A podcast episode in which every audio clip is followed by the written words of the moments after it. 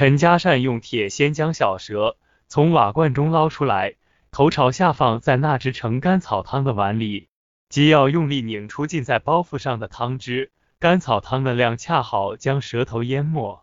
甘草的药力或许通过表皮渗进小蛇的身体，先是小蛇的尾巴有轻微的摆动，接着身体不再僵直。随着碗底甘草汤的减少，小蛇也恢复到正常状态。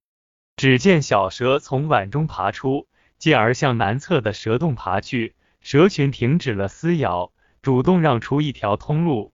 随着小蛇进入到蛇洞，大小不等的蛇有次序的紧随其后，陆续钻了进去。靠在北墙上的小庄亦顾不上害怕，群蛇回蛇洞的场景令他瞠目结舌。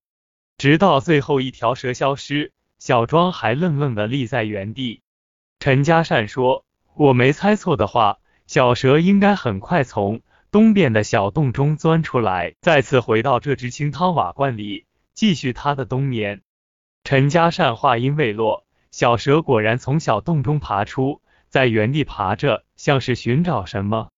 陈家善提醒道：“小庄，还不赶快将瓦罐放回去，将洞堵住。”如梦初醒的小庄望着蛇洞，还是有些打怵。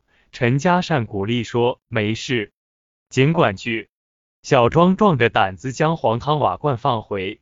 陈家善将清汤瓦罐放回原处，手中的提系刚刚落下，只见小蛇快速爬到提系近前，攀着提系爬到瓦罐口的边沿，又快速翻到瓦罐里，发出轻微的落水声，同时。小蛇的身体再次变得僵硬，漂浮在清汤上面。直到此时，陈家善悬着的心终于放下。从咬安哪里要来雄黄的屈守庆蹲在地窖口向下喊道：“陈郎中，雄黄，雄黄！”从惊吓中缓过神来的小庄仰脸回道：“爹，不用了，你看看，蛇群已经回洞了。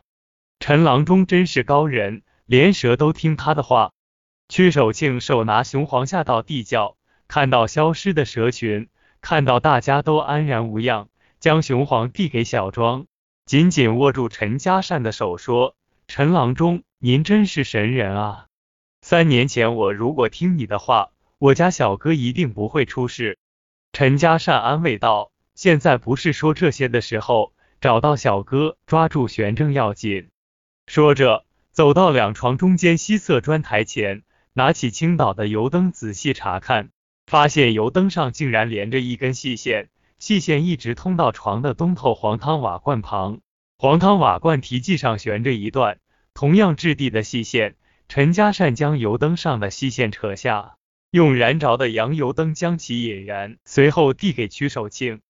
陈家善说：“知道刚才油灯熄灭的原因了吧？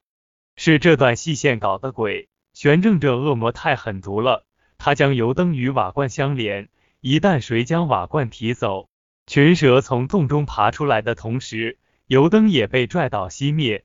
人在这漆黑的地窖里，面对如此众多的蛇，会有什么后果？小庄抢先道：“还是陈郎中有先见之明，从上面带下这盏洋油灯，都是我冒失，差点闯下大祸。”陈家善说：“话不能这样说，凡事都有定数。”老天有眼帮了我们一把，让玄正的如意算盘落空。接下来我们要进到密室里，地窖这边必须留一个人蹲守。小庄到上面找几根木棒，将密室门撑住，以免它自动关上。老屈将油灯放在西北角风吹不到的地方，你留在这里，我们拿着洋油灯进密室。